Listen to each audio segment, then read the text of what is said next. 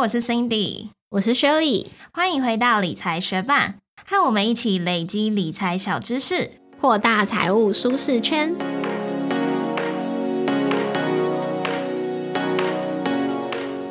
虽你不一定接触过加密货币，但可能都有听说过某某币上市之后涨了几十几百倍，对吧？那今天要介绍的币安 Launchpad 就是让你在新币正式发行之前有一个抢先的机会去认购。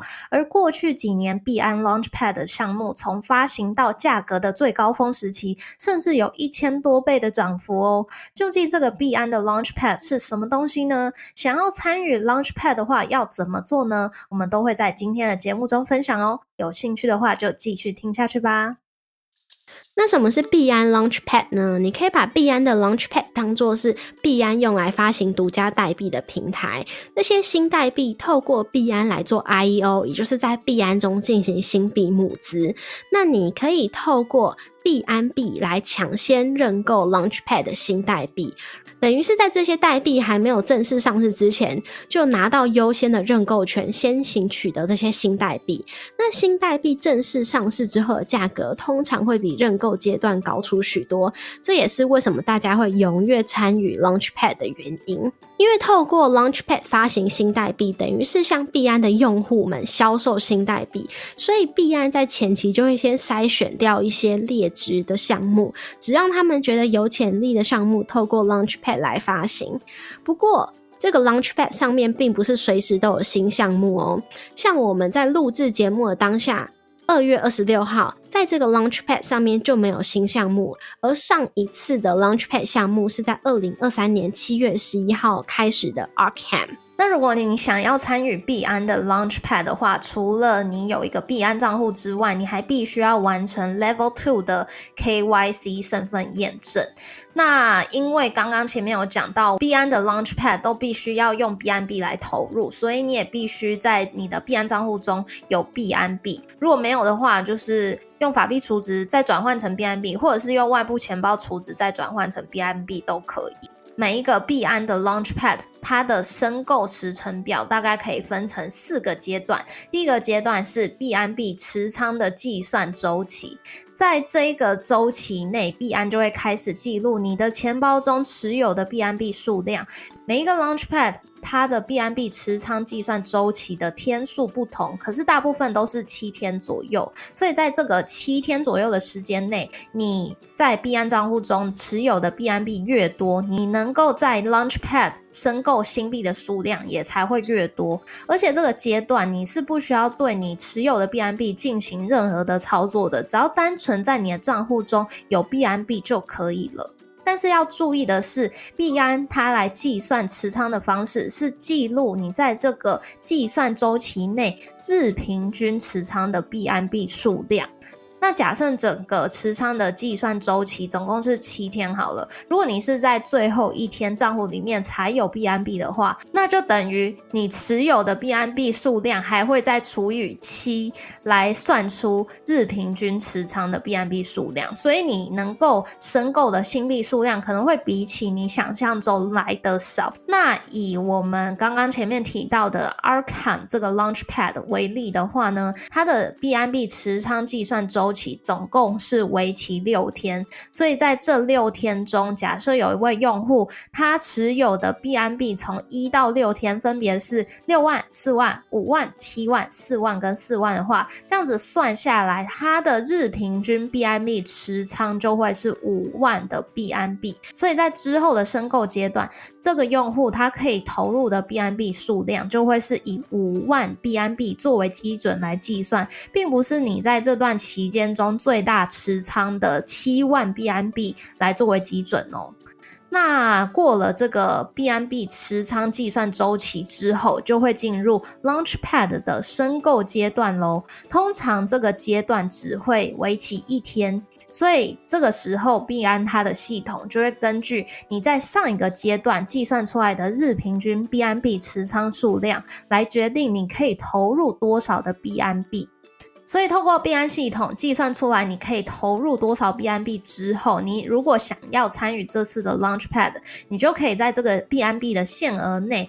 投入任意数量的币安币，可是，在这一个步骤的话，就只有现货账户中的币安币可以被投入。如果是你其他的钱包，比如说资金账户啊，或者是理财账户中有币安币想要投入的话，都必须要先把这些币安币转账到现货钱包当中哦。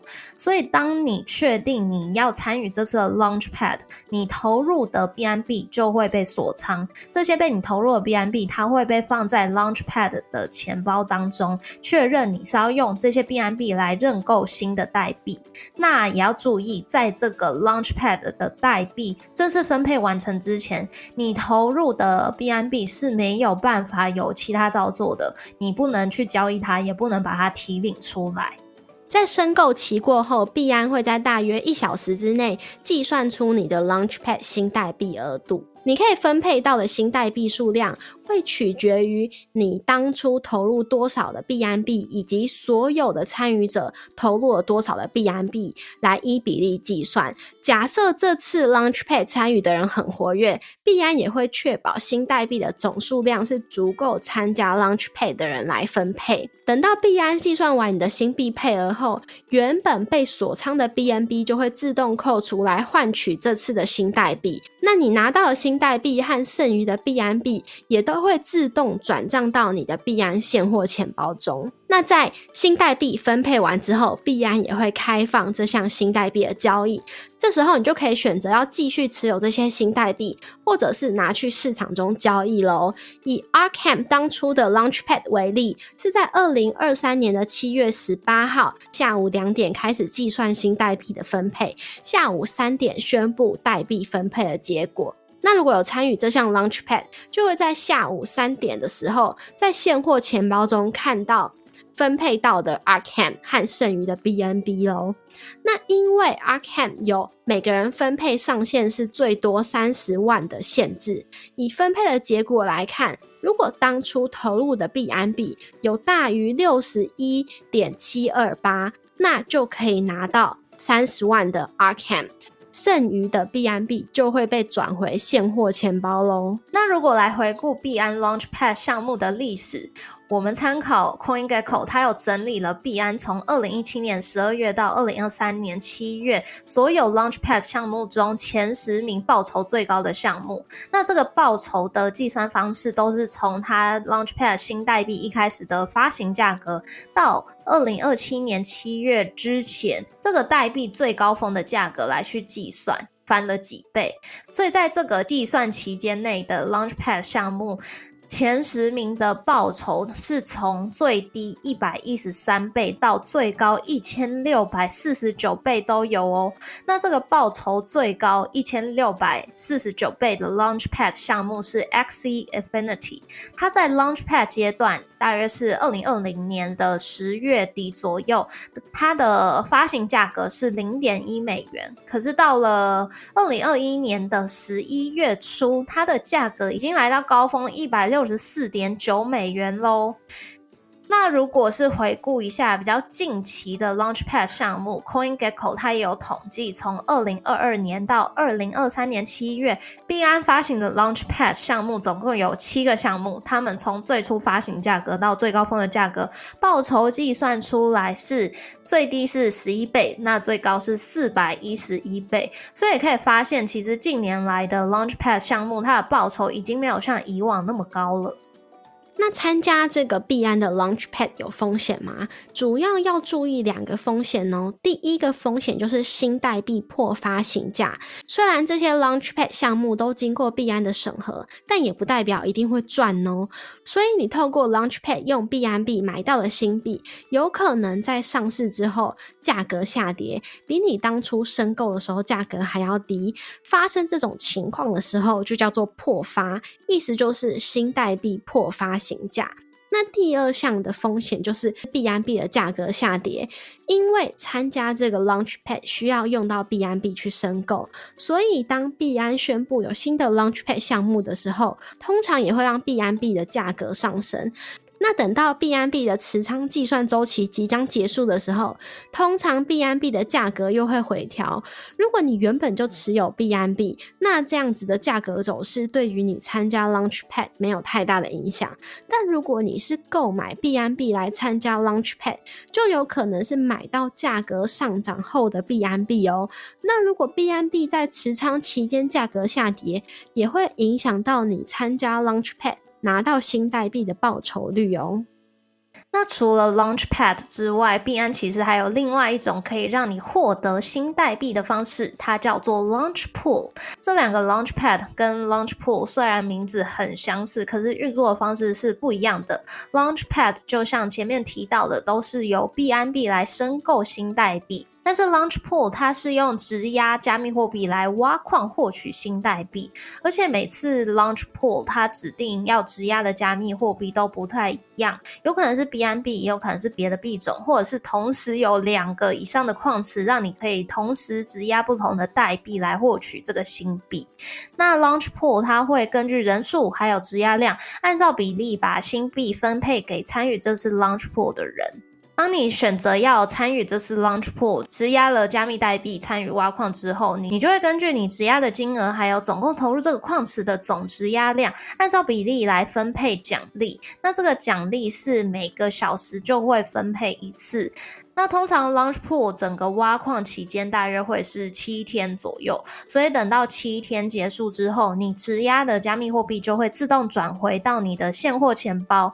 不过在这个 Launch Pool 挖矿结束之前，你也可以随时选择解除你的质押，拿回你的质押代币哦。在我们录音的当下，其实，在币安的 Launch Pool 有一个 Portal 的项目正在进行。那这个项目，你有两个矿池可以选择，你可以选择直压 BNB 或者是 FDUSD。那它的 Launch Pool 总奖励是五千万颗 Portal。那整个挖矿的期间是七天。不过，在大家听到这个 Podcast 的时候，这个项目已经结束了。所以，如果你想要参与我们这次介绍的币安 Launchpad 或者是 Launch Pool 的话，记得随时关注币安的公告哦。那如果你想要参与 Launchpad 或是 Launch Pool，但还没有币安账户的话，也可以参考我们的币安开户教学文章。用我们的推荐码来注册币安账户的话，可以享有二十趴的交易手续费回馈哦。那我们的教学文章链接还有我们的推荐码也放在资讯栏中喽。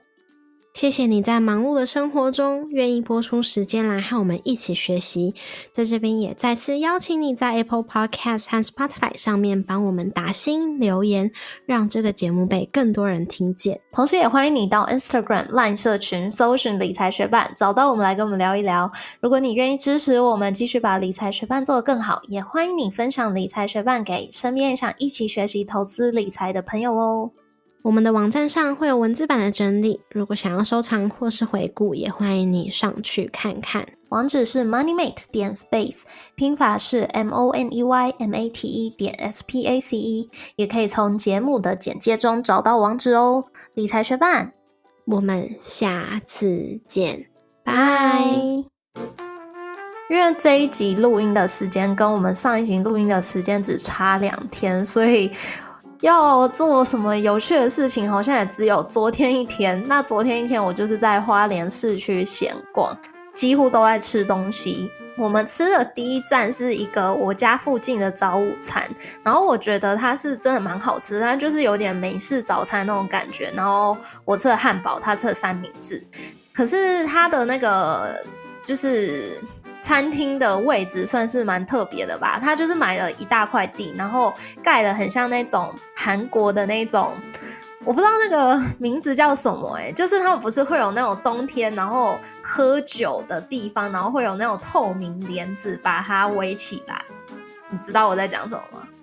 啊，有点像路边摊的那种半透明，就是可以掀开来走进去，里面好像就不会像外面那么啊，对对对对对。所以我们那一天吃早午餐的地方也是这种装潢。然后它外面就是它是标榜亲子餐厅，所以它外面其实有很大一块空地，它就是摆了很多给小朋友的游乐器材。然后它有养鸭啊、养鸡啊、养兔子啊、养一些。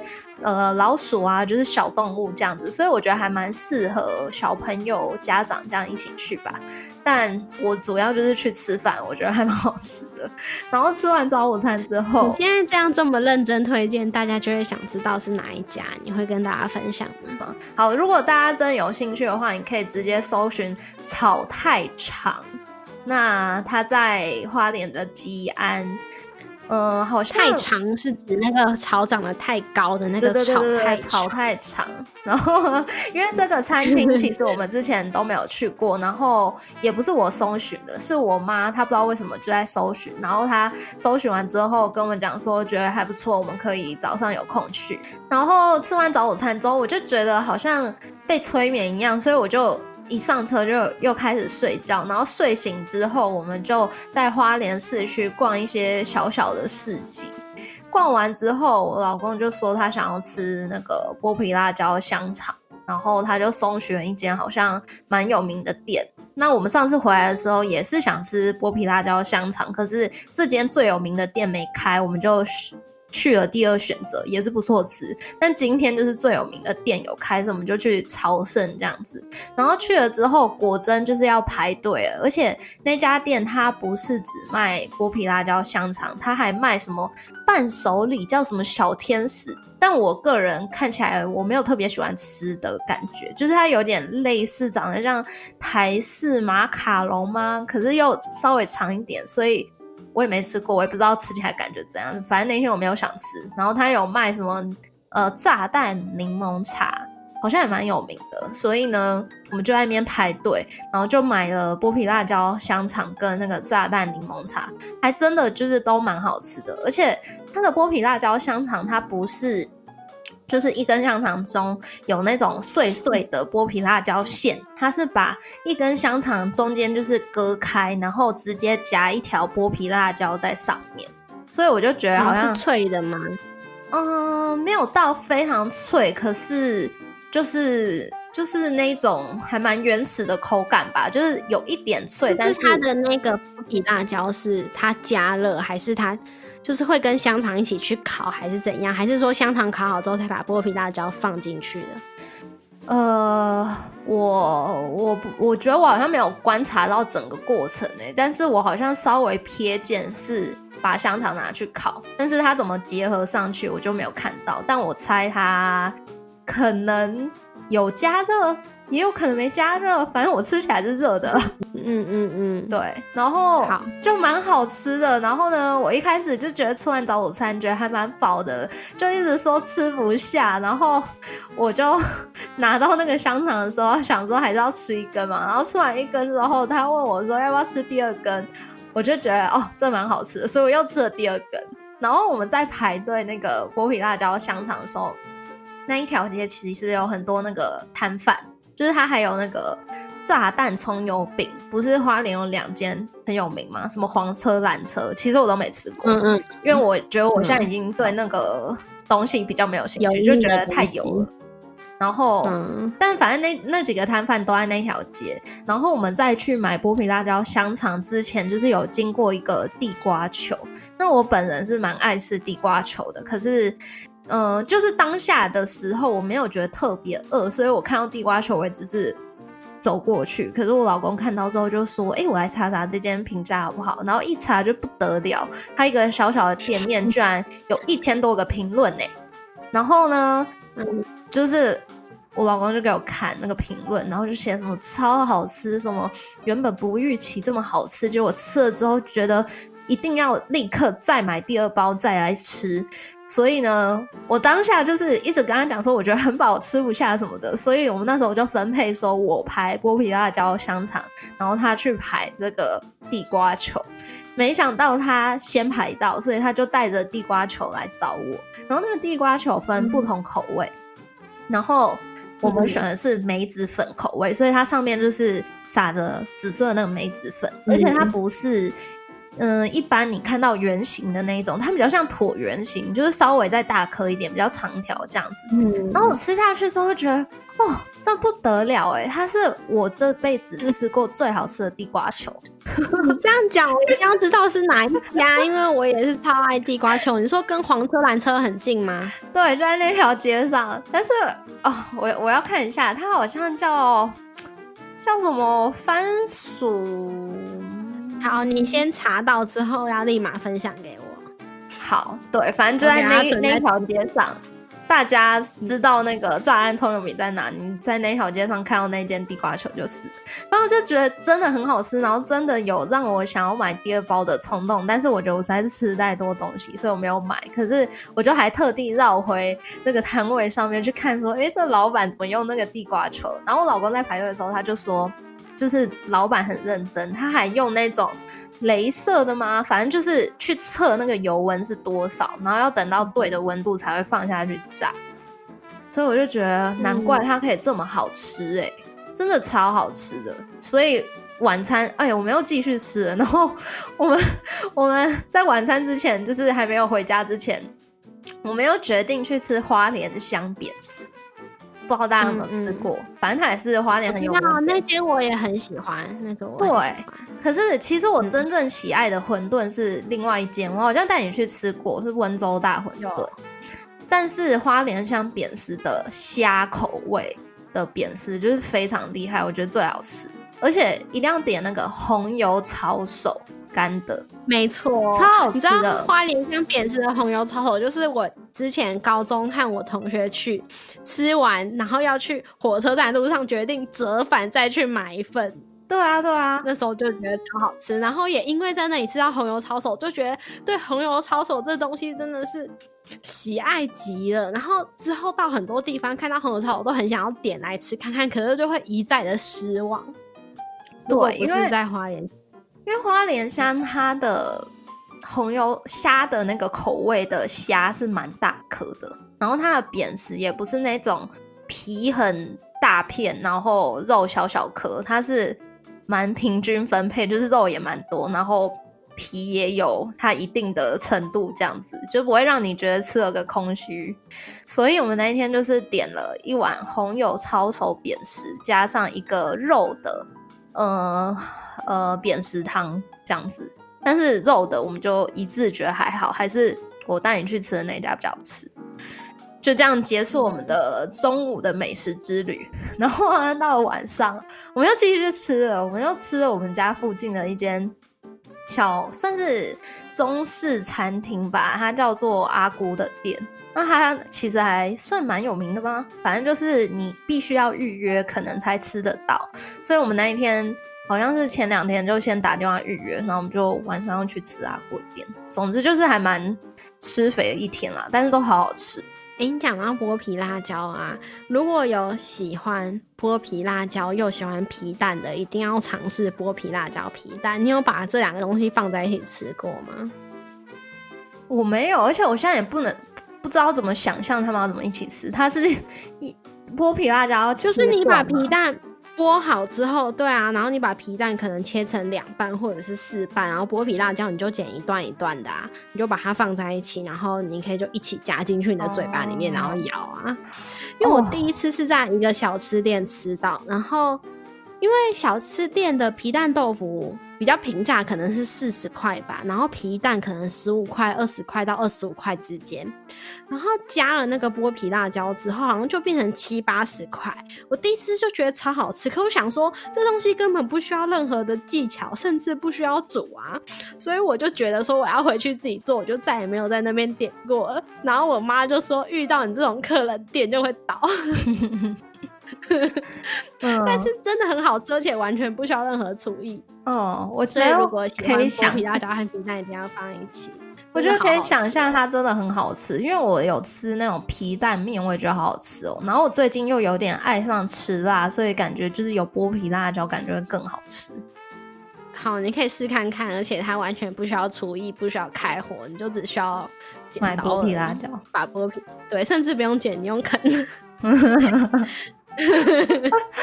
对啊，如果大家有其他花莲美食的话，也欢迎推荐。可是我现在已经有很多口袋名单，就是感觉我回去也会吃不完的那种。反正就是有烤鱼啊，什么烤鸡啊，然后什么冰淇淋啊，所以就是每一个回花莲都有我心目中觉得某一项品相最好吃的东西要去吃。然后现在又多一个那个地瓜球。觉得花莲的东西比台北东西好吃吗？